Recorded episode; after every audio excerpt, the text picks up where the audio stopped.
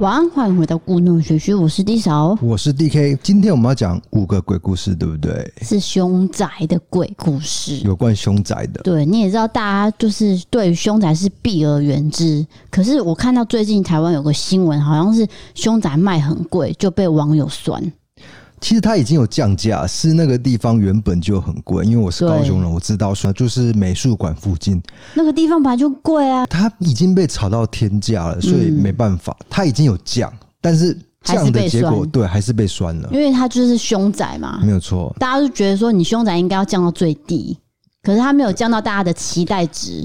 诶，因为它主要是银行很难贷款，哦对，所以你必须可能付很大笔的现金。就是你要有很大的资本才可以买这栋对，房子，。凶宅是这样子，是难买在这个地方。虽然即使它已经降到很便宜，那那个故事是怎样呢？我跟你讲，我还真的小有研 究请他说。好像是租客还是怎样，就是在浴缸自我离世，哎、 OK，没错，所以就变凶宅。那那间算是豪宅吗？还是说一般的大楼？虽然是一般的大楼，不过呢是大平数的，哦，大平数的对平大楼嗯数是大的，那应该真的很贵啊，对对听起来是贵的对对对。然后诶、那边目前应该是一平四十万，哦。但是它有大幅降价，算起来结果是一千八百多万。所以是房东要卖，对不对？他没有住在里面，应该是，他是说希望能够找到有缘人，就是可以买下哦这个、这间，他也不缺这样子，类似这样的讲法。可是他还是没有要降到大家的期待值嘛，所以才会被骂，对不对？他有降，但是他原本就很贵，这样 一直在打转。可可是是，美术馆那边是真的环境很优美，哎、生活机能是好的。嗯然后我再讲一个案例，也是高雄的。哎、我是怎样都在注意高雄的房因子为你是吗高雄人，对，可能不小心看到了，有一个是三个人自啊杀，然后他是夫妻两个人跟岳母一起离世，跟长辈就对了对对，跟长辈。嗯，那他是这个房贷压不过来，尬不过来，所以就就经济压对力经济压力的关系啦。也是在高雄，高雄，嘿所以那间就变成凶宅了。对，但是也是很贵，哎有降就是没办法降到大家的期望值。我是觉得大家现在买房子应该还是都会去做功课，去上网查，对不对？然后再来是租屋的话，可能就比较难避免。没有错，因为我以前租屋的时候，老实说，我并不会真的一间一间去查，说它是不是有什么事故。因为我只要觉得说它的金钱是我可以负担的情况下，我可能就会租我。哎、很多这种鬼故事就是这样来的。对，因为你功课没有做好，就住进去才发有问题。但是因为我会想说，我是短期租，我不是长期住，对所以比较没有关系。但是买房子的话，你是真的要认真做功课，除非你真的不在意那些以前过往发生的事情。对，我们先撇开投资客啦。嗯如果你是要自己住的话，那你一住就是二十年起跳，对，当然十是几要二十年对的，，当然是要做好功课对的。那我以前大学租屋的时候，它是怎样？就是从一块空地盖起来的，所以我很确定它就是很新的，它就是刻意要盖来给这些大学生住的。那如果那个空地以前是坟墓呢，哦，这倒是没有想到，对不对？这个我就没办法就是像晒地的概念对啊，。有可能。可是我觉得，通常晒地之后，好像就真的比较不会有那些事情发生。对啊，对啊。好，那我们今天要讲的是，有人靠凶宅赚钱。哎、靠凶宅可以赚钱。对，怎么说呢？就是他是一个日本的搞笑艺人，他叫做松原田螺，那个螺就是可以吃的 螺。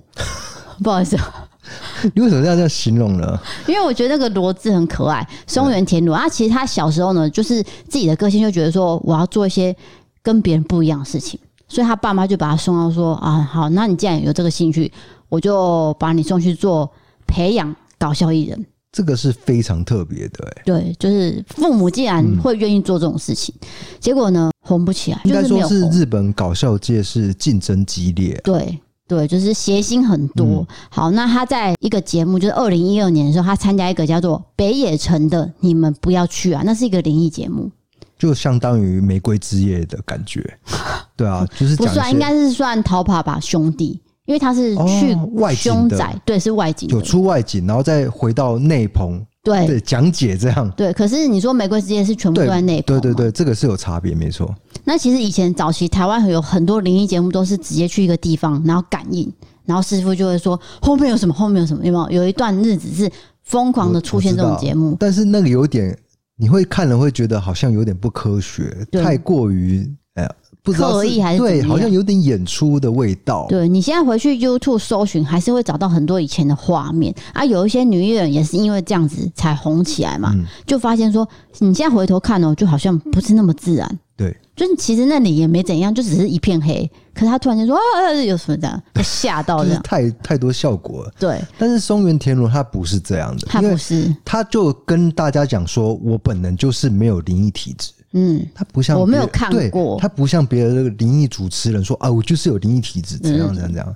嗯所以这个节目就跟他讲说，你可不可以去各大凶宅探索，然后住一晚，让你感应一下这样。好，那比较特别的是，就像你讲，他其实本来就没有任何的体质，而且他有想要探索这块心情。虽然说他看不到鬼，可是他就是想要知道说，哦，这个时候的世界到底是怎么样的对，嗯就是跟你比较像啊。是，松原他其实作片各种凶宅超过两百间以上，就把他这些经历写成一本书。意想不到的是，他大卖了十万册以上，这是保守估计而已哦。我觉得超过应该很是多超过很多。甚至说海外的出版都有，就像我们台湾也买得到。对，对，那我们现在看的是电子书，也就是《凶宅怪谈》，这是他自己写的。没有错。他副标写一个“人可怕还是鬼可怕”，这其实是一个 key word，就是说你到底是害怕人还是害怕鬼呢？抱歉， 球没有接到。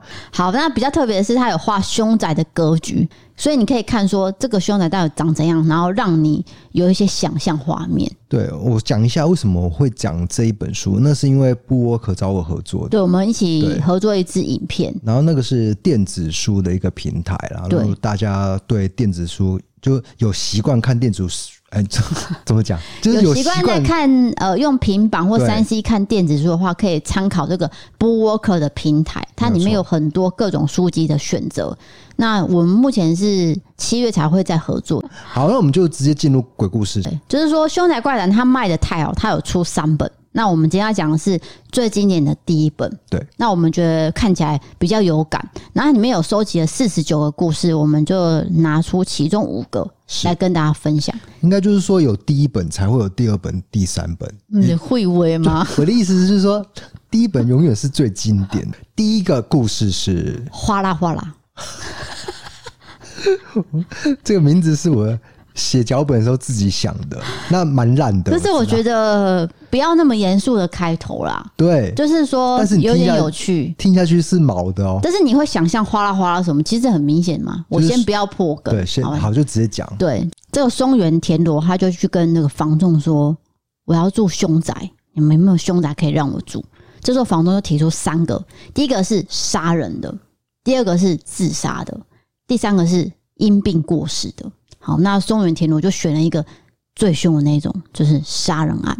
凶杀案的凶房杀案子一定是最阴，通常大家对不会对嗯这么觉得啦，因为那个是被迫离世嘛，对，所以那个人家会觉得说怨气最重，所以他就选了那一间。好，那这一间其实是两房一厅，他的契约书上面有写说，我清楚知道住宅属于特殊事故事件，并且取得入住者同意。对，他有签这个约哦，以防那个租客去反悔说啊，我不知道这个是凶宅就。是出尔反尔这样。其对实你已经知道了，对他要让你说你确实是知道，在法律上那松原就同意了住这间，好说 OK，我就是要这间。然后一进去住之后，有一个六平大的和室，那里面呢有一块榻榻米，所有的房间榻榻米都是很旧很旧的，就是有一个六平大的榻榻米是新的。松原就觉得很奇怪，为什么只有那一块？就是特别的显眼。嘿，很显眼，因为颜色就差很多嘛对。好，那就把它掀起来看，就一片血迹。哎、暗红色的，就想说是不是以前发生什么事故？因为确实它就是凶宅嘛，应该说是疑似血迹，不一疑似血迹定不一对定是血迹啦。对，但是他没有再去过问。对好，第二个诡异地方是什么？这个浴室是没有镜子的，哦，通常浴室一定会有镜子，再怎么样都会有小镜子，应该例如是说百分之九十九都会有镜子，就可是是再怎样都要照个对脸吧。他刻意拿掉镜子，没有这是镜子为什么呢？就去问，也一样没有人可以给他一个答案。对，好，可疑的就是说洗手台的地方呢，有一些毛发，那个挖出来的毛发就是等于说它会一直冒出来，不是说你挖完就没了，它会一直冒啊，它会这个长头发啊，感觉是公寓是很脏的问题。但是就是觉得脏又可怕嘛。对，松原就把这些照片拍下来了。好，可是呢，你只要拍的时候呢，诶相机就会坏掉。哎、是怎样？就是一个磁场不对，就是我要记录就坏掉，记录就坏掉，所以他就觉得这件事开始毛了。好，最可怕就是有一次他手机呢就有一个留言，他就打开来听，就打开听是，不然现在害我笑出 来。鬼故事不能笑啊，人家真的会骂。总之是一个水声，对很明显是水声呐、到底为什么会出现这样的留言？就只有水声，没有其他声音，他觉得很莫名其妙。那有一次，松原就去附近吃饭，然后就刚好在里面的呃吃饭的时候遇到那个员工，员工就跟他寒暄，就问他说你住哪边？然后他说哦我住这边，觉得很奇怪说你怎么会敢住那边？然后就说那个是凶宅、欸，你知道那个发生过什么事吗？那当然，松原是不知道嘛，他就跟他讲说，其实那一间房子发生过的事情是，里面有一个儿子，然后那个儿子的精神状况非常的不好，所以最后就杀害了自己的妈妈。那杀害的方式是把妈妈按在这个浴缸的水里面， 你是然后让说她活活的哦溺死。哦，所以有可能是因为这样就拿掉镜子，因为可对能照镜子会有罪恶感。嗯嗯，有可能。那我们刚刚还在笑哗啦哗啦那一段不应该了、欸，哎，对，就因没为想到是这么可怕的案件。是杀害自己的母亲。对，造成的声音。那当然，松原听到就吓到，想说原来我那个留言是水声。可是我觉得应该不会是鬼去留的，因为鬼去操作这个山西产品好像有一点太离奇了。我个人觉得，就是知情内幕的人想要警告松原田螺这件事 情，你所以这个讲法也是对的对啦，不对？成立嘛？对会就是比较说你不要再住下去了。对，这个是其实事情发生经过是这样，然后他故意就是演这个水的声音给他对听。好，那第二次呢？松原他遇到一个更可怕的状况，就是说在上厕所的时候，他听到一个门这样咔啦咔啦咔啦，就是好像要开门了、是外面那个门哦、不是厕所门哦、对，他就咔啦咔啦，就就他想到一件事情，就是说这个凶手当时其实是因为被判精神状况不好，然后强制去住院治疗，结果他后来怎么样？他从医院逃跑，那逃走之后呢？他就随机在路上造人，又杀害。哦，随机杀人事件，对，然后后来又被抓了。那最可怕，他在想说，那天他上厕所的时候，那个门咔啦咔啦的声音，会不会是凶手回来了？哦，回家了，就是说他逃跑的过程，他想要回家看一下。对，或是回家躲避，对，是不是就要躲到这边？就那天咔啦咔啦，就是想要硬闯进来，可是他没有闯成功。这很那恐代表怖欸说，松原其实是逃过一劫。对，所以是人比鬼可怕。对他讲的就是这个重点。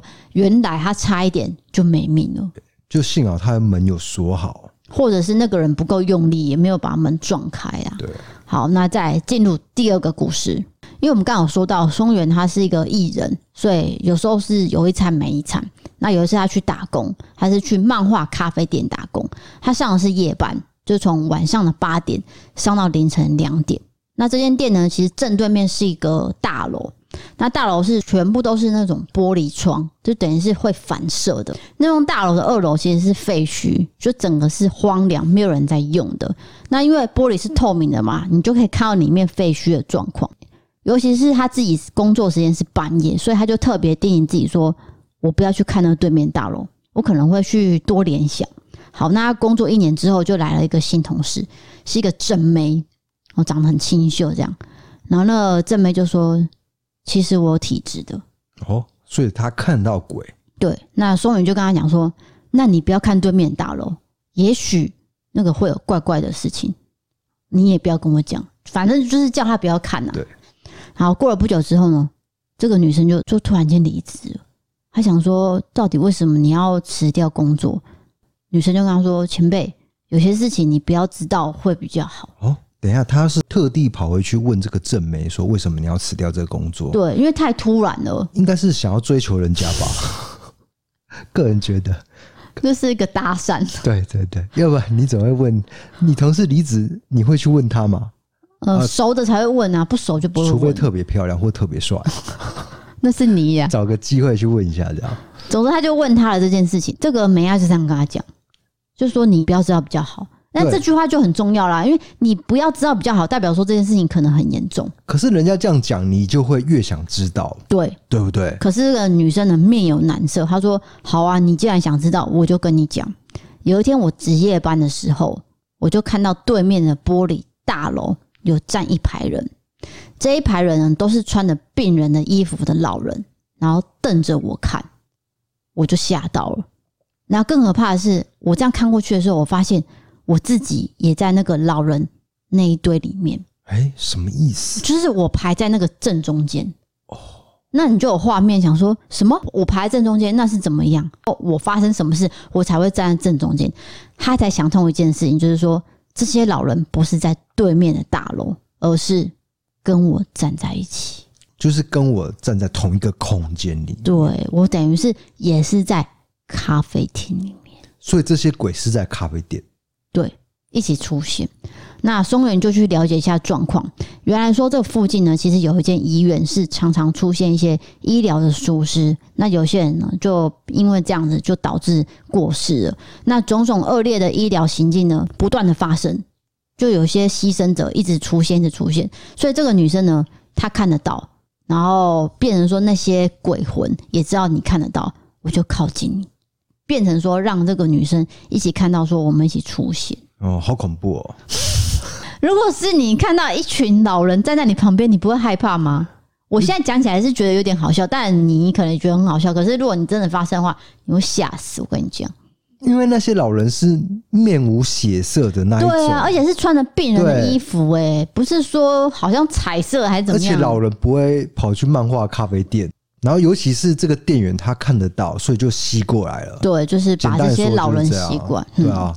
好，在这个可怕的故事就是哎说我，打岔一下，嘿就是上次不是讲到卷卷毛的榴莲嘛，他的故事啊，哎、他不是说他在插手大学住宿的时候呢，他大学发生的事对情，有一个女生跑过来跟他说：“你可不可以帮帮我？”我觉得这个是类似同样的道理，就是其实他的这个体质就是看得到，对那鬼也知道你看得到他们，就故意现身说：“你可不可以帮我一些事情？可能我生前有一些还没有完结嘛，就是还哎还没愿望，对，这个就是灵异第六感的那个情节啊，对对就是那个小男孩看得到，嗯所以就跑过来。对，哦就是说我有一些事情希望你帮我完成，那你愿不愿意？那像卷卷毛是直接拒绝嘛，所对，就以他是就一直被鬼压床，拒绝代价。对，拒绝代价。那有些人是他其实看得到，可是他演的他看不到，所以那些鬼就不会靠近他。这是好像是其中一个方法啦没有，错但每个人的这个观点不一样，就是看你怎么去想这件事情。对，好，那我们刚刚讲这个，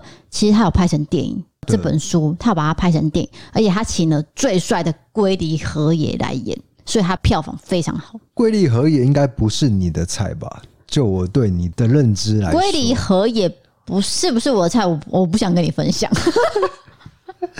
你蛮委婉的吧因？为这会岔题。对我想要把这个好故事讲完。好好，好，再来就是说，因为他把这些故事分享出去之后，就有一些艺人跟他讲说：“哎、我也住过凶宅、我跟你分享一下我住凶宅的经验。”是好，那就有一位朋友也是这样跟他讲，这位朋友叫做能金，他就说我在十年前念大学的时候，我在学校附近呢租了一个六十年的超级老房子，这房子很小，大概只有三平大，那租金是三万元日币。但是他发现说，其他隔壁间呢格局都一样，完全一模一样，但是是三万五千元，就只有他那间是三万元，少五千，到底为什么？哎、反而特别便宜，你会起疑心，对，对不对？因为明明就长一样，除非说我扫窗户或我扫厕所，可是我没有，我都没有扫，为什么会少那五千元？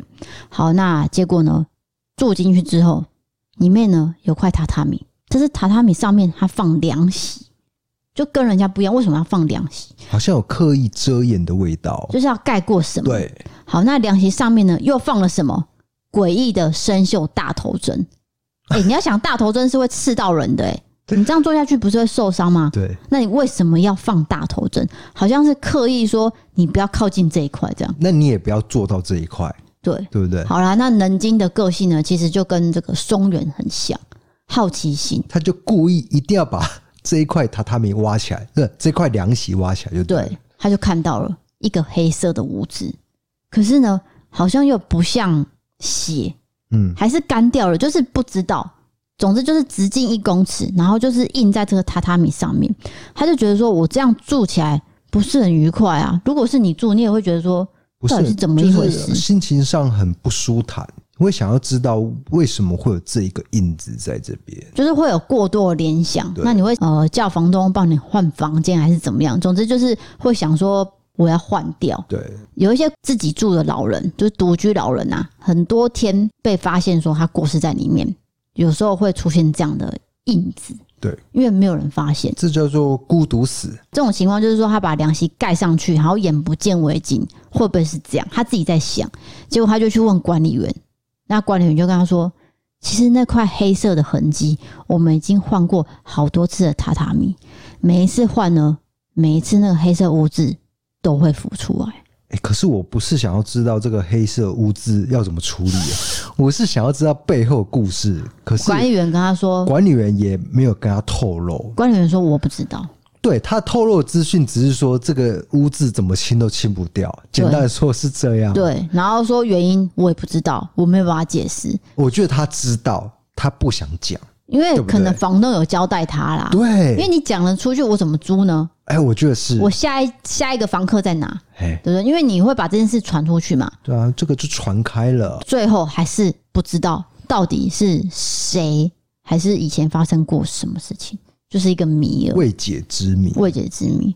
哎、好有时候真的是，就是说房东不讲，你就是永远都不知道嘛。对，不那除非你真的很有心的去问警察局，哦还是说附近的邻居，因为我跟大家讲，不是每一件凶案或是自杀案件都会报道出来，对，嗯就这样子过去而已。就可能真的是有特殊的故事才会去报道出嗯来，就连当地的新闻也不会报的，应该是百分之九十都是在水面底下的。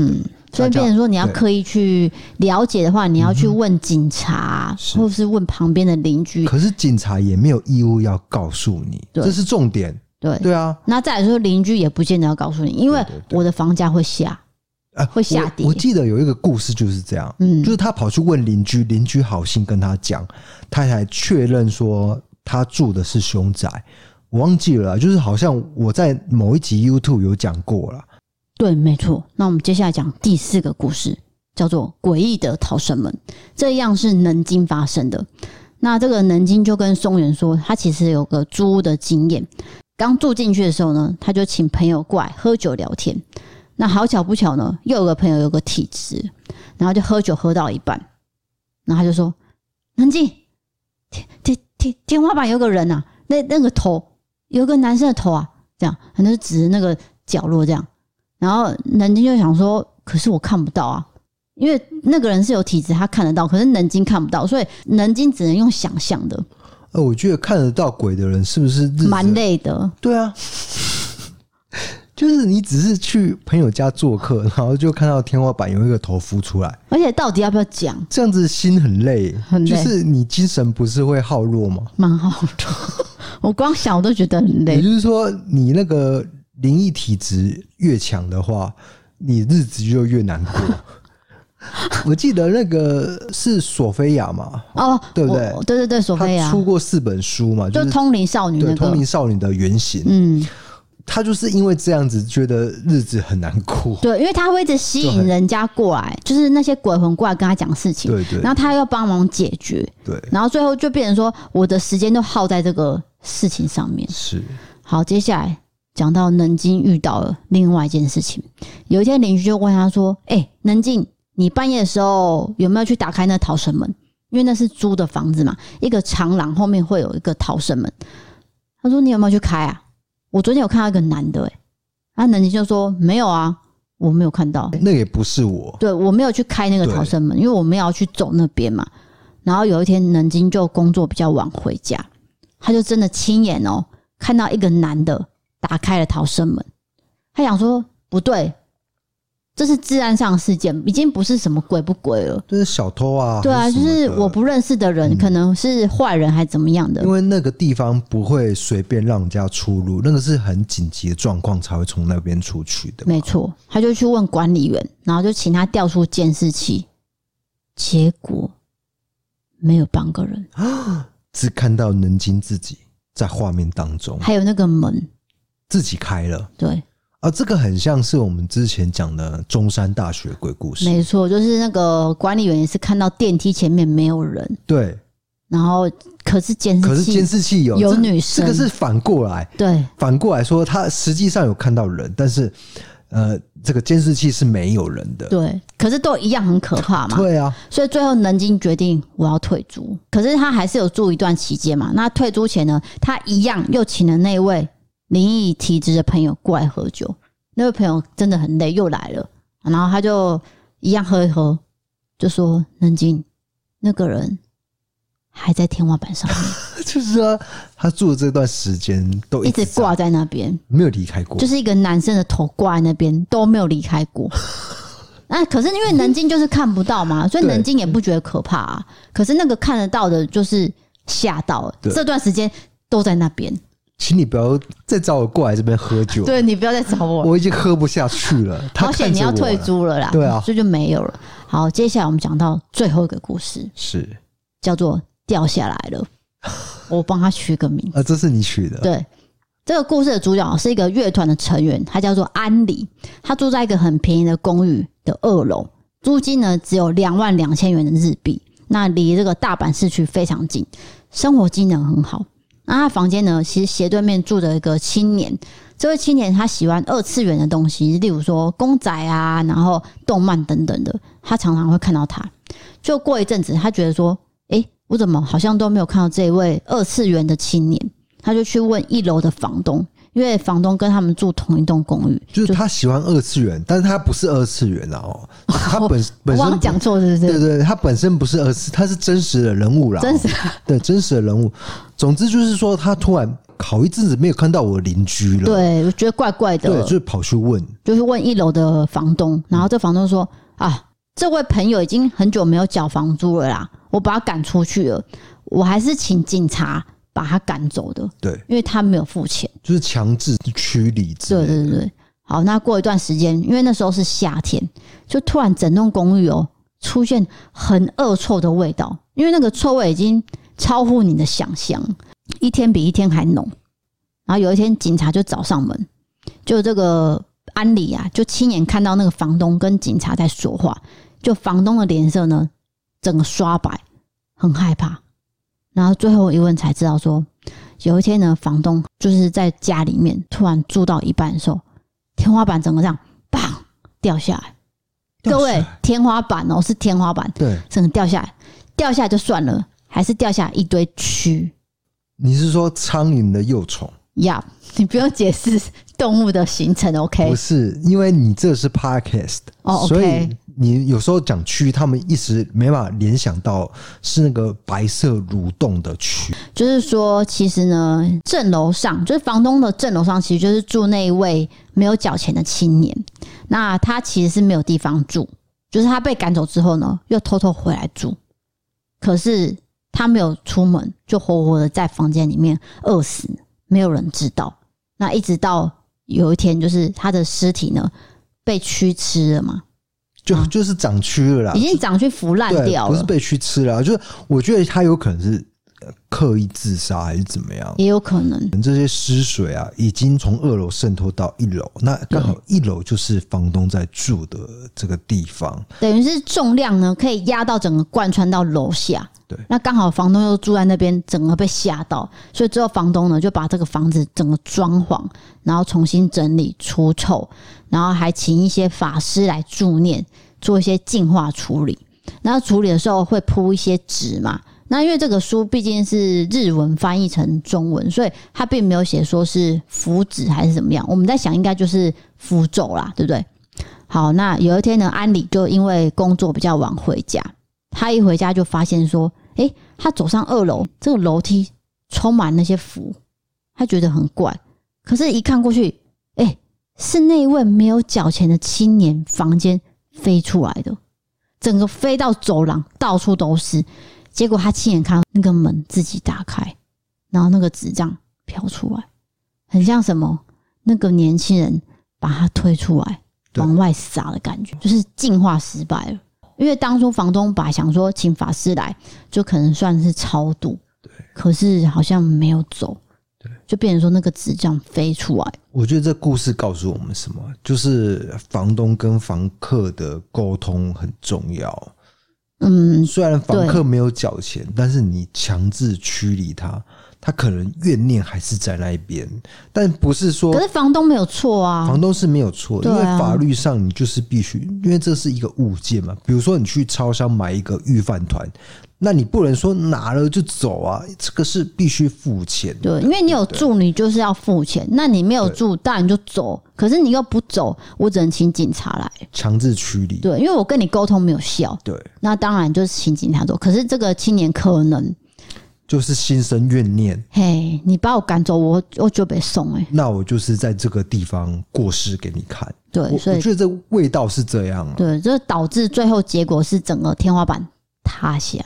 我相信这房东也是预料之外，他没有想过说，我只是赶走一位租客，竟然会发生这种事情，对，对不对？因为他也没有错嘛。是，好的，这个今天这五个故事就在欢乐气氛下结束了。对，可能我们过程有一些嬉笑的，但是大家如果想要看那些比较恐怖的，可以到 YouTube 频道看，或是你直接买这本书来看。对，因为我们做成影片，然后在播客上面也有电子书，大家都可以去参考对。那我刚刚有讲到一些民俗的说法，也是仅供参考。没有哦因错为有些人相信，有些人不相信。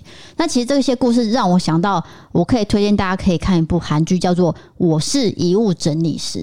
哦，我不知道，因为你一定没看过嘛。其实我从这个片名就可以猜到，略猜到一二啦，就没是错，没说错。过世的人他的家里应该是有一定程度的凌乱啊，或者对是失水啊，或者是被杀害，一些血迹的喷溅，那一定要有一个职业去清理这些房间嘛。对，那其实他是说，呃，主角他其实是一个对世界毫无期待的叔叔，就是说他是更生人。哦，他出狱之后，他觉得我做什么都不要，嗯，你们公司也没有人要我。可是结果他接这间公司，就是整理遗物的公司。对，那刚好哥哥的儿子，就是他的侄子呢，是一个雅斯伯格症的。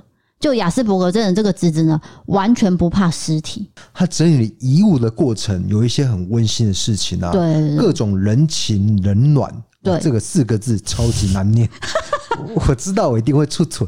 也有演到刚才你讲到那种独居过世很久的画面啊。哦，这个是一定有，因为现代社会就是往这个方向去走了。对，那这就是我以上自己的心得。就是你可以看这个鬼故事，也可以看你刚刚说的这部剧，叫做我是遗物整理师。《好的一次推荐两部作 品》，让你很忙。好的，那接下来进行到我们伯利卡更的时间。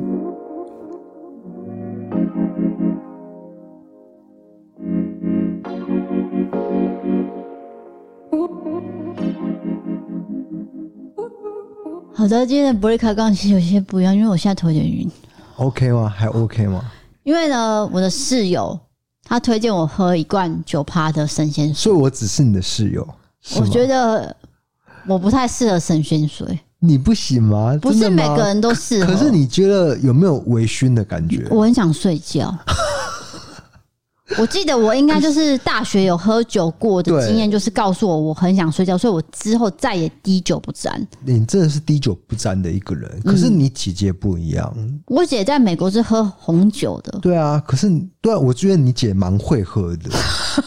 你是在称赞她吗？对啊，没有，因为我他是说们真的啊。欧美文化不是都是饭后要一杯酒嘛，对还是毕饭前哦、毕竟他在国外这个十几二十年了，二十年了，二十年了，对所以就是说这个酒的文化他很了解， 但是你你比较没办法接受。你今天录影的时候就特别买一罐我，想试试看，对，九趴。九趴神仙水，对，我发现我真的很想睡觉酒精本来就是让你很 relax 的、啊， ，relax。对，因为我像我这种精神很紧绷的人。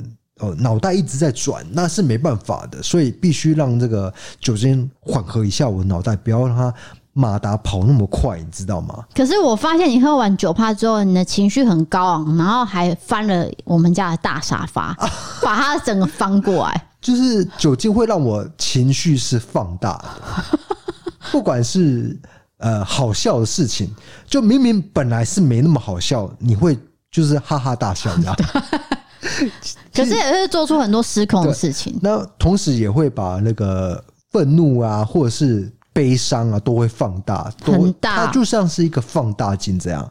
我不知道大家喝酒的酒后的感觉是怎样呢？不晓得，因为每个人反应是不一样的啦，喝酒不开车，开车不喝酒，记得这是一定的啦。因为我不嗯要百酒驾，包含骑车也是。你不要以为说我骑脚踏车、骑摩托车就不会有事，哎、这是真的，一样有事。，对。还有路人也有事、哦，路人也有事。如果路人你你怎么样了，结果你发现你是有酒精状态，你可能也要负一定的照责，还是怎么样？比如说我今天录音，那我喝了神仙水，那我就是不出门，对，因为可怜的就是你的室友要照顾你而已，没有什么没有没嘛有。，我不用不用被照顾，因为有我我知道那个量在哪里。你之前需要我照顾你很多次，你说的是那一次，就是我两三次我我喝了两罐，对那一次，那那一次就不行了嘛。不是吐就是大吼好好哦大叫。 OK，那这部分我们先带 过。那今天要讲的留言是，哦，我们先进行网友投稿。对我非常期待这个单元，就是可以跟各位世界各地的网友做一个心灵上的交流、人生经验的体 验。哦，我没有每想到你这么期待、欸，一点，赶快把 这个话题带过去嘛，快点。好的，今天第一则朋友叫做婉玲，她是来自台南的女生。她写说，听了 D 嫂分享这个态度不好的医生的故事，让我想起以前我也遇过一个特别就医的经验。我男朋友以前在当职业军人的时候，因为军中的生活环境没有那么干净，那皮肤呢就会常常长一些痘痘。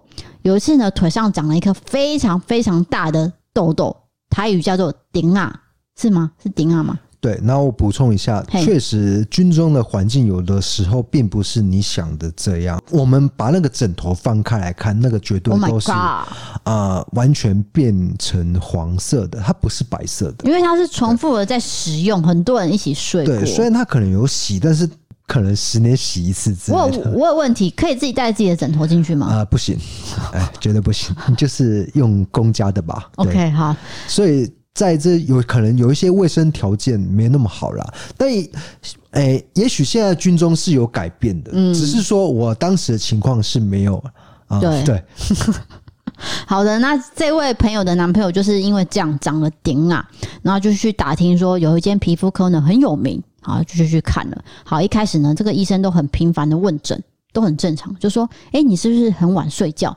你大概都几点睡呢？你的生活作息等等的。”好，那这男朋友就刚讲说：“哎、我都九点十点就睡啦、没有很晚呢、因为这医生可能想要了解他的那个生活作息是不是已经乱掉才会长痘痘。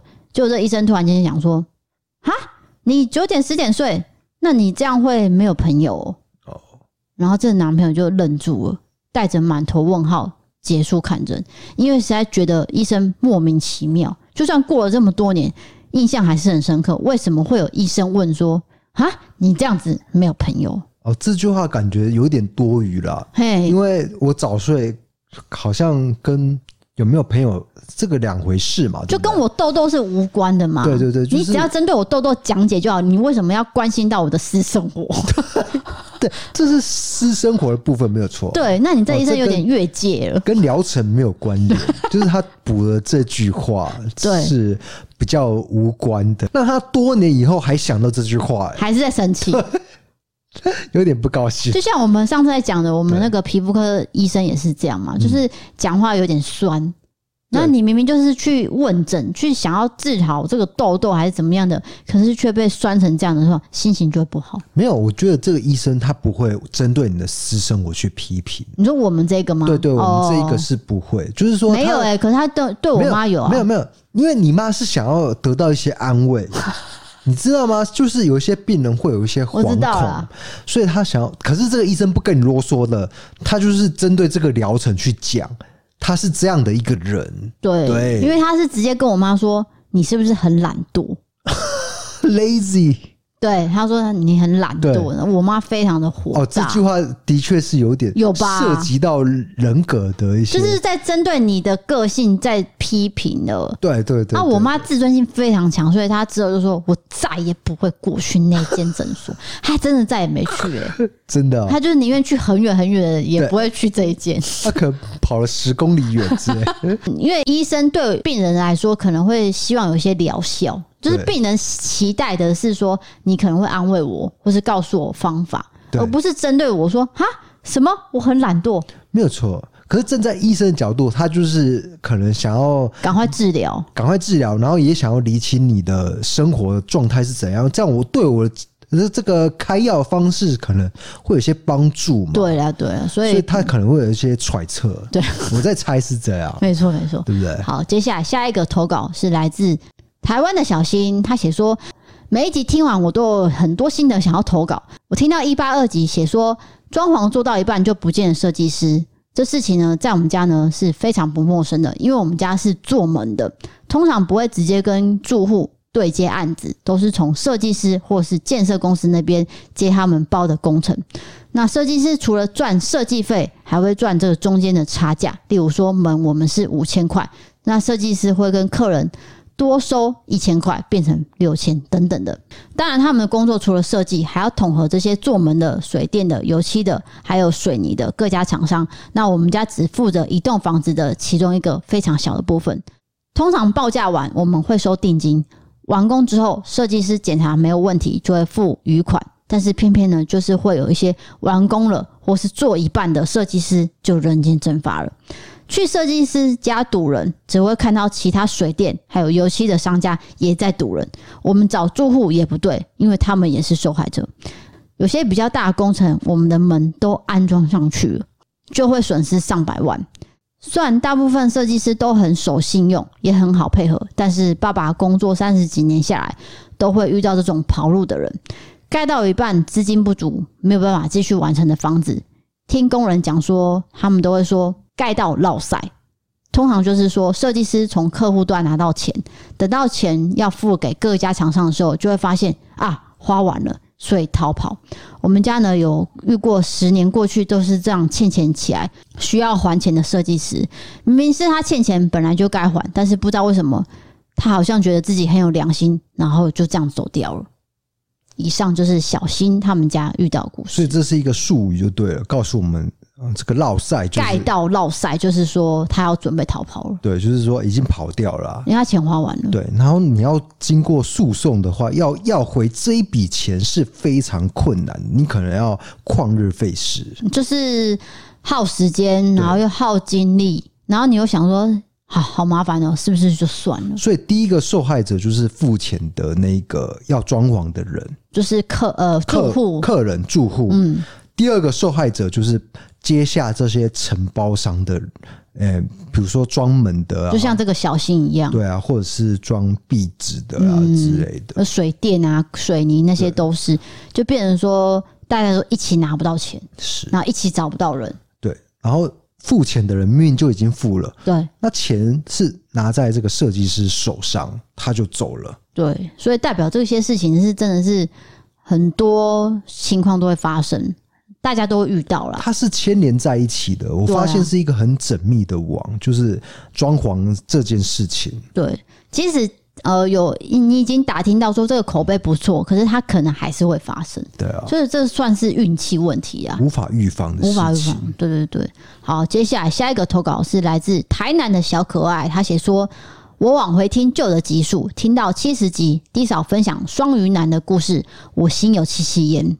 史上最抠的男友，直到分手还被周遭的朋友当成笑话讲了好久，各种 A A 制。你所我想得到的开销，全部都是各付各的，付到觉得 “hello”，我自己是一个人吃还比较开心呢。这么少的金额是在算什么？我付一付算了。某一次呢，对方来家里找我拿着羹面，然后还跟我收三十五元。我的天啊，我觉得好幽默。我解释一下，通常小钱呢，我是不会想要跟对方收钱的，就是互互相付一下也无所谓，我不会计较太多。但是我没有想到对方如此的斤斤计较，感到非常的不舒服。我我不知道这是恋爱还是交往还是在交易。某一次吵架，他来我家楼下找我，我看着对方神情恍惚，我发现他鼻子上有白粉，我开始怀疑他是不是有一些不良习惯。后来他终于承认，呃，他每天一定要喝酒，有酗酒习惯。原来他省下的钱不只是买酒，还要买毒品。这也是我有史以来最短暂的恋情，交往两个月，完全受不了各种习惯，我就分手了。我还被对方威胁生命安全。最后他冷静下来，又道歉又求和的。好在早早看清这个对象，我就远离了。我听了很多集，很欣赏你们的更新速度，做家事、煮饭时间永远不孤单。感谢你们继续支持，我还有很多故事可以投稿。没有想到第一次投稿就是这种瞎恋情，希望可以博君一笑，哈哈，笑脸。好，感谢。我觉得这个根本笑不出来，因为它剧情太超展开了，你也很难遇到一个就是真的吸毒的男朋友，对吧？我跟你讲，你我以前对就是七十集我分享那个双鱼男，他真的是 A A 制，对所以这个人讲的前面我都非常认同。但是他说到这个超展开是其实是吸毒的时候，这已经脱离了星座的关联了。对，就是对啊我以前有个同事，呃，他交了一个某个电视台的摄影师男友，对，那年纪大概大他十岁有吧。总之就是看起来很成熟。嗯那我们就想说，哦，这个哥哥应该很照顾这个妹妹，好，我们就很看好。就有一天，他就很苦恼来找我，想说发生什么事，因为他哭着来找我。我说怎么了？他说我很想分手。哎、我觉得你是各种人的心灵导师、哎，你现在也蛮常做网友心灵导师的角色。没有，，哎、我跟你讲，你就是因为你这句话是对把啊，网友。很多网网友友会误会找你我，，就是网友误会我，我好像我很常在私讯 好好好聊天，我们回到这个故事，对所以他找你是什么事情呢？ 对，他就娓娓道来，娓娓道来，什么她事？哎就说，最近她男朋友常跟她借钱，然后借钱呢都是一万两万，虽然说没有到很多，但是毕竟家里怎么会需要借钱对到可是一万两哎万？没有一次一万两万是蛮多的、哎，不就是说不是一两千呢、哎就突然突然间，的，嘿，然后再来就是说我见到男友的时候，我常看到他神情恍惚，然后动不动就就睡着了，哦，就是你跟他吃饭吃到一半哦，他睡着。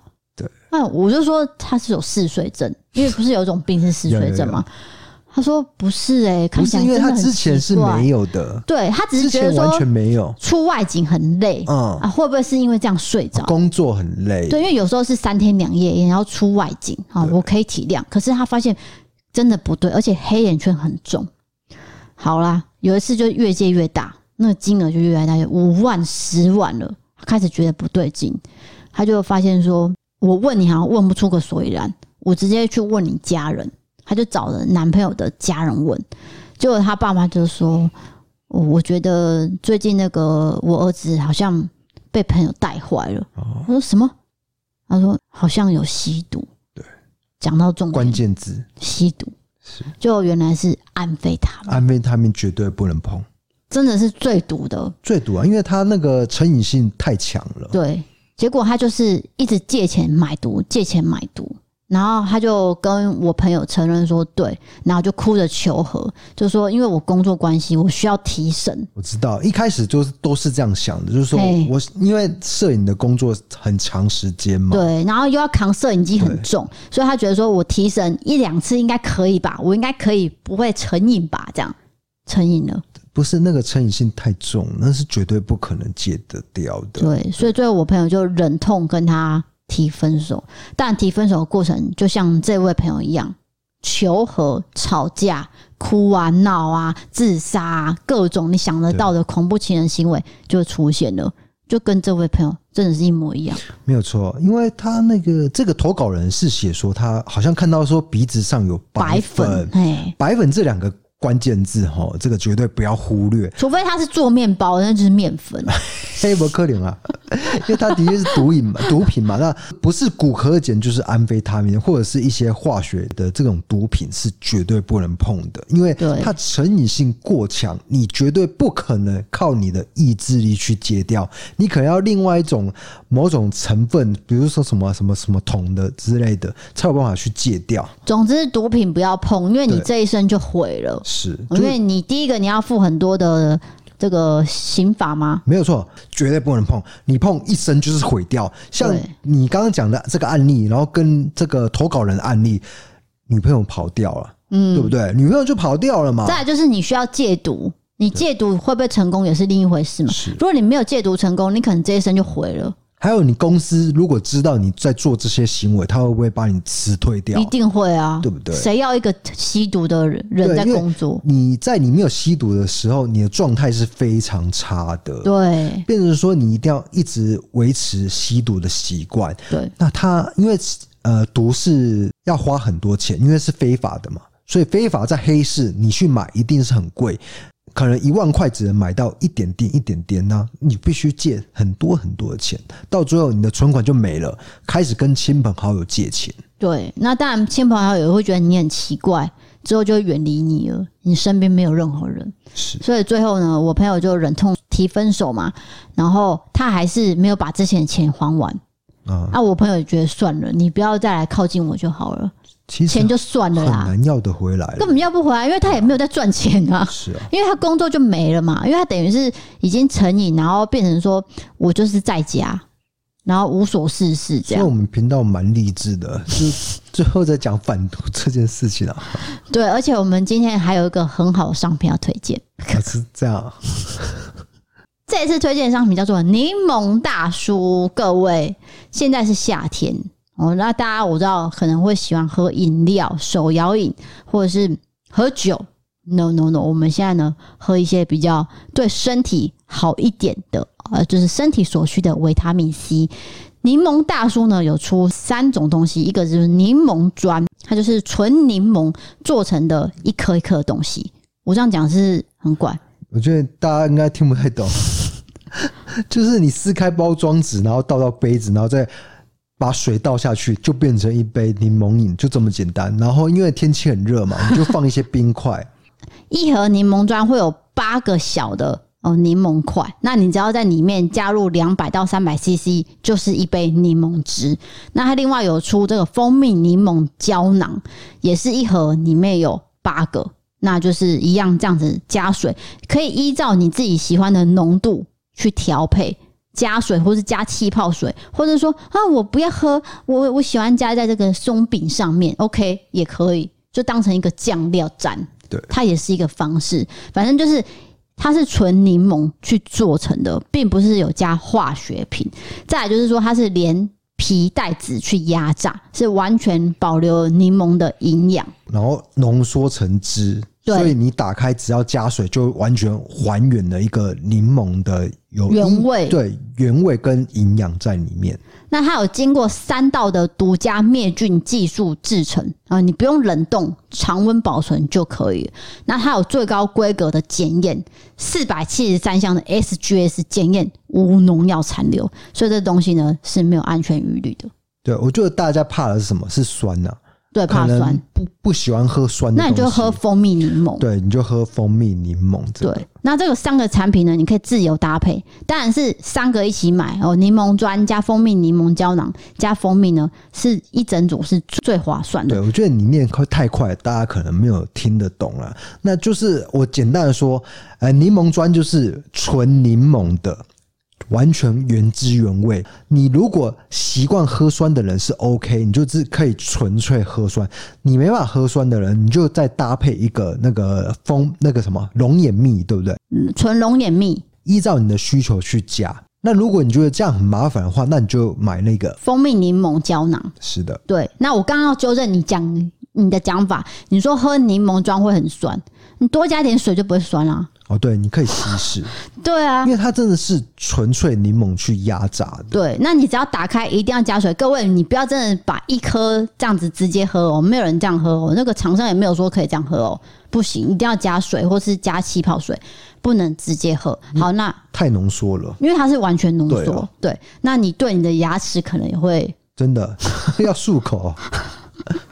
对，那现在就是我们的故弄玄虚 DKT 少专属优惠网页网址，我会放在这个文字资讯栏，大家点进去可能会看到各种组合。那你也可以想说，啊，我又不敢喝，嗯，会不会太酸？嗯，会不会太甜？那你就可以买一个试试看。那如果你觉得你就是想要三个都想要拥有，三个呢原价是多少？一五五零，现在低扫直接给你一零六九免运费，时间只有五月二十九号到六月五号这几天而已。过了就没有一样，因为这个是第一次合作厂商，那他们也算是非常小心的在选这个创作者来合作。我们就是那一位创作者，对，因为主要主要是说这个柠檬哦、是台湾在地的柠檬啦，是屏东九如自己种的，对啊并不是从外地来的。那我会推荐三种族群可以喝，你一定会爱上。第一个就是上班族，你可以减少喝手摇，我们它即开即喝，加水就只要调配自己的浓度，然后又方便携带，你不需要瓶瓶罐罐。第二个就是懒人族，你对于出去想要买柠檬，然后回来还要自己切自己榨，很排斥的，你就可以直接买这个一颗，直接加水就直接喝进去，而且也没有负担的饮料。第三种就是讲究族，就是说你可以依照自己的口味去调配，柠檬味多一点还是蜂蜜味多一点，都可以自由调配，而且也不用再去外面去找说啊，我到底要买哪一个？这个是纯的吗？啊，你会有疑虑，不用，这些都是纯的。是然后可以搭配气泡水或是蛋糕的上面。那现在优惠一样，就是只有到六月五号，大家点进去网页就可以看到各种商品的优惠。没有错，就是省去你买压榨压榨鸡的这个压榨机，榨果汁榨叫果什么汁？机啊！榨果汁机的一个概 念嘛，因为它已对经帮你浓缩好了，你只要倒水就可以还原完整的一颗柠檬的味道。那因为我是非常怕酸的人，我其实我没办法去喝这么酸的东西。可是我喝了以后，我觉得 OK，只要它有加蜂蜜的话，它就会抵消到那个酸，然后加冰块，你在夏天就是一个可以补充维他命 C 的一个饮品嘛。对，那纯柠檬砖的话，它虽然是柠檬，可是你加水加冰块就没有那么酸了啦。对就是你不是你想象的那种化学的味道或是酸味，并不会。那再来就是蜂蜜，它也有单卖。如果你觉得想要多一点蜂蜜的味道，就是直接买一罐龙眼蜜。也那就是这说，你可以调配自己那个比例自己抓，对不是照它自照它的配方抓嘛。对，因为它这个胶囊是已经做好了对，那你只要加水，可是你又觉得说啊，这不是我要的浓度，那你就自己买这个龙龙眼眼蜜，蜜对直接加进去就可以。那这个龙眼蜜，老实说，你也可以直接泡成蜂蜜水，可以，对不对？就可以直接喝，然后或是涂在你要的甜点上面，这很方便，而且这小小罐也很好携带。我觉得看你的需求是什么啦。如果你可能家里原本就有蜂蜜，那你就直接买柠檬砖就可以啦，这也是一种方式啊，对不对？对，但只是说我们推荐的是这个是在地小农做的，然后这个安全呢不需要去担心。然后再来就是说它的包装呢非常的可爱，它把柠檬呢画成一个叔叔 uncle，所以它叫做 uncle lemon。啊， 就柠柠檬大叔的感 觉，就是我觉得它有一个设计性对啊在。对对，然后这个送人也很适合哦，例如说你今天想要去。呃，见长辈啊，或人家敬岳父岳母，不知道买什么的话，这个也很适合，因为这个是没有负担的饮料。对，就是身体上 OK， OK，身体东西不能多讲，所以我们讲话很委婉，大家应该听得懂。接下来下一个讲的是网友投稿，这位女生叫做奈奈，她写说：“我听完一七七集低嫂分享了朋友的离婚经历，那种撕心裂肺的哭，我想我可以理解，因为就在去年的五月，我和我交往八年还有结婚一年半的先生离婚了。”离婚前一年呢，当时工作不顺遂的前夫换了一份新工作，工作需求不断地出差，加班太晚，还直接住在老板家。这一年中呢，前夫在家的时间少之又少，即使连假也是直接回北部老家，或是说我没有休假，因此没有安全感的我，加上没有办法理解前夫的行为，某一天我真的觉得这段感情势必不行了。我是初恋加上长跑，然后直接步入婚姻的。虽然动了离婚念头，但是我迟迟抱持着鸵鸟心态，总觉得都在一起这么久了，有什么事情没有办法解决吗？那总有一天一定会回到以前日子。维持着这种若有似无的婚姻将近了一年，就在去年四月左右，我突然想起我朋友说过斩桃花的经验。我朋友呢，在大学时期交了一个渣渣男友，但是迟迟无法放手。某一次去了台南四点五庙拜月老，真的就马上分手了。已经身心俱疲的我，就像是抓住了一块浮木，我决定去试试看。当时我跟月老说，如果我们还有缘分，请让我们有重修旧好的机会。如果真的就到这里，那也不强求了，就让我们做一个就是平静的了结啊。回到家之后，我抱着前夫的外套哭了好久。拜完之后，过了两三个礼拜，前夫依然音讯全无。那朋友说我的状况有点紧急，你要不要在内心再求一下月老公公，让他插个队哦，帮忙解决这件事情？我就一样，不知道是吸引力法则，还是神机，还是巧合。几个礼拜之后，我前夫真的就跟我说我们离婚了。我选择相信月老公公是帮我斩断了这段婚姻，至少那段时间也成为我的心灵支柱，让我相信缘分尽了就是尽了。在结束时没有做出太多的挽留，还有迷惘。虽然因为疫情拖了一些时间才去还愿，也没有办法进到庙里给月老上香，但是我还是希望有一天我可以再回去感谢月老公公。P.S. 在此借此投稿，呃，机会呼吁一下，身旁如果有亲友面对到感情的伤痛的话，即使你也是为当事人感到悲愤或是痛心，也请让当事人以他们的方式去面对。时间就是良药，会慢慢好的。亲友们最好的就是以陪伴，还有留意当事人有没有不理智的行为就可以了。刚离婚的时候，心痛不已的家人在我面前狂摔这个前夫的东西，两边都是我爱的人，但是面对这个冲突呢，我只能不断的哀求家人不要这样，甚至觉得都是我害大家这么难过的。直到现在，让我流泪的依然是这个场景，而不是离婚签字的那个画面。对他刚刚有讲到，就是说他因为呃长时间相处的关系，没办法离开这个男男性啊，对不对？就是前夫前夫嘛。嗯，那这个叫做沉没成本的谬误，就是说你付出了很多的成本以后，你会觉得好像至少我要得到一些回收吧，所以没办法去离开这个人、啊，加上这个人的感情的关系，所以就无法去离开他。可是最后让他有办法下定决心的，就是宗教的信仰。对对不，对还有他看到他朋友的经验对，去点醒他说：“我可能要做一个决定了，是而不是这样耗下去。没有”错，只是他讲到第二个重点，就是说他的家人在他面前摔前夫的东西，让他觉得很痛苦。我觉得我认同，嗯，因为那个画面呢，反而是挥之不去。是就是说，嗯，你去签字离婚势必得进行嘛。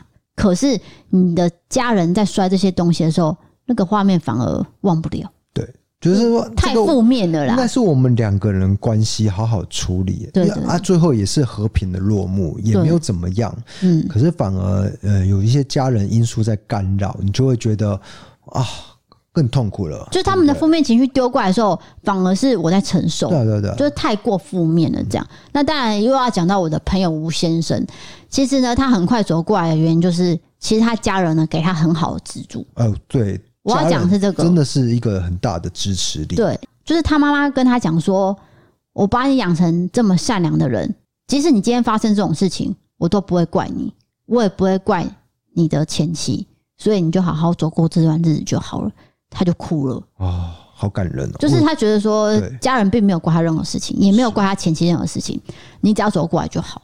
所以他很快速的调整一下心情，就恢复正常生活。嗯是对，所以我也认同这位女生讲的这个呃看法对啦。啊，确实是这样。像你姐姐嫁到纽约的时候，你妈妈呢就跟你姐姐说，如果你在纽约的那个婚姻过得不好，或是怎么样，没关系，你回台南，台南永远是你的家哦，就是妈妈给你一个依靠。 你会会觉得很奇怪，为什 What 么？ happened？ 因为为你什么要妈提到我的母亲你呢？妈妈常常跟我讲这件事情，我妈也常跟我我哦说，我已经会背了，所以我我在这边背给大家听。没有，我妈说， 呃，你家的门我不会进去，我家的门会为你开，你随时可以回来。对，我不知道在讲这个干嘛。不要讲的好像对你不好一样，没有啊，他是他的意思就是说，原生家庭永远是你的一个依靠，对啦，对啦不管性别，对，不管我们距离多远，即使你住在美国那么远，你也是永远可以回来没有的。错，对啊，这其实那只是一个呃鼓励话对啦啊，不是真的叫你离婚啊呐。不是不是，就 是说有问题的话，我永远我给你在对，因为在爸妈的眼中，不管你多老，或是他们多老，你还是孩子， Always, 永远都是孩子， forever，你已经快四五十了， 还是那小他孩。们可能八十了，他们还是觉得你是孩子，对对对，懂了因为是吗你就是我生的小孩啦。老实说就是这样。好的，好，接下来讲到赞助的朋友们，呃，这位朋友呢加入我方案，但是他没有留言。他的朋友，他的名字叫做 Venue，台中低加粉，开车不喝酒，喝酒不开车，因为他只有留这个名字。没有留他任何的话，对所以如果你今天想要留给我们话，你可以再补给客服信箱，我们会再把你念出来的。那另外还有两位朋友有赞助或是加入方案，也没有留言，也没有署名。各位，如果你们有加入的话，记得要去收 email，呃，垃圾信件夹要检查一下，然后再回复客服的信，我们就会帮你唱名，还要把你的留言念出来。那最后也关心一下我们的听众跟网友，我知道有些人是确诊在家隔离，然后慢慢康复中，我们的会员也有，我也希望说大家可以将心比心。如果今天你染疫，你应该也会希望说别人体谅你或是帮助你，因为我们都不是想要刻意去生病嘛，所以我希望说不要有排挤的心态或是其他眼光去看待。或是酸言酸语，嘿，对因为在我们的会员里面是有讨论到一件事情，就是说管理员哦，他知道说某一栋某一户那个人确诊，哎呦，我不要拿东西上去。哦，这就变成一种变相的歧视嘛。对，可是其实老实说，你会接触到他吗？不会嘛。啊，那他确诊是他要的吗？不是啊，为什么你要有这样子的没有错。歧视的心态而？且他没办法出门，他一出门就罚二十万。对啊，对啊，那你不送上来，或者是送到一个地方的某个地方的话，我就没办法了，我就是好像被隔绝住一样。我自己的姐姐住在美国的公寓嘛，因为美国人其实染疫的那个几率比我们大很多。对，那他们持续就是有不同的邻居继续的染疫。那那天他有跟我谈一个现象，就是如果说今天三楼的 B 室 Chris 全家都确诊啊、没有办法出门的时候，他们会透过社群去告诉邻居，邻居呢反而不会躲开，也不会避而远之，而是说，哎、今天你买食物，礼拜二换我买，礼拜三换谁谁谁买，大家是会互相提醒、互相帮忙的哦，不是说，哎呦，那个不要靠近呃 Chris 家，不要不要是不要这样，就是说你你姐姐住的那个社区的情况是这那个样，公寓啦，跟那个公寓啊对对是对就是互相协助。对，那他就跟我讲说，他看到的是，他觉得台湾人好像比较会排斥，对，因为我们对于确诊这件事情是非常严肃看待的对，那就是他们觉得这是已经是常态了就。是迟早会发生的事对情。，我觉得这是双方的认知上有一个很大的不同啦，对，那只是说还是要跟大家讲，不要用歧视的心态去看待确诊的人，确实是。对，因为他们会康复嘛对。你今天康复之后，你也会希望说，哦，我就是跟平常人一样一起生活，不要再去用异样眼光这样子被对待，因为那个感受并不是那么好受。对对对对好的，今天节目就到这边，欢迎投稿各种经验，请你传送我们里面投稿专区。如果喜欢 Pocket，欢迎追踪留言、五星评论，或是到 MB 三 App 参考各种方案。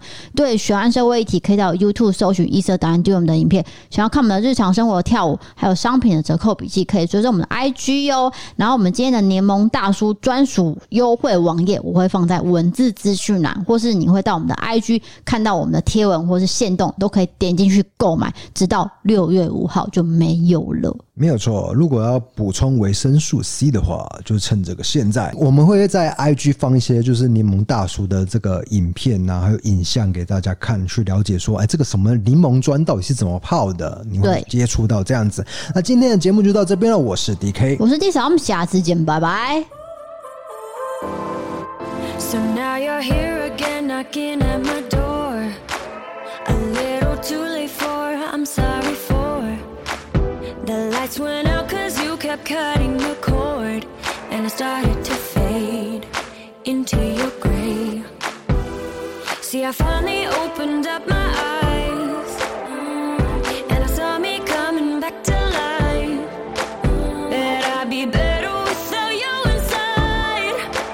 It's time to be someone I wanna recognize. The future starts right now. I made a reservation, but you never came, so I'm checking out. The fire stole away.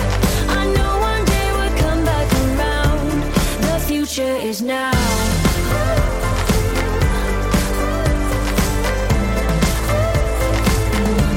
The future is now.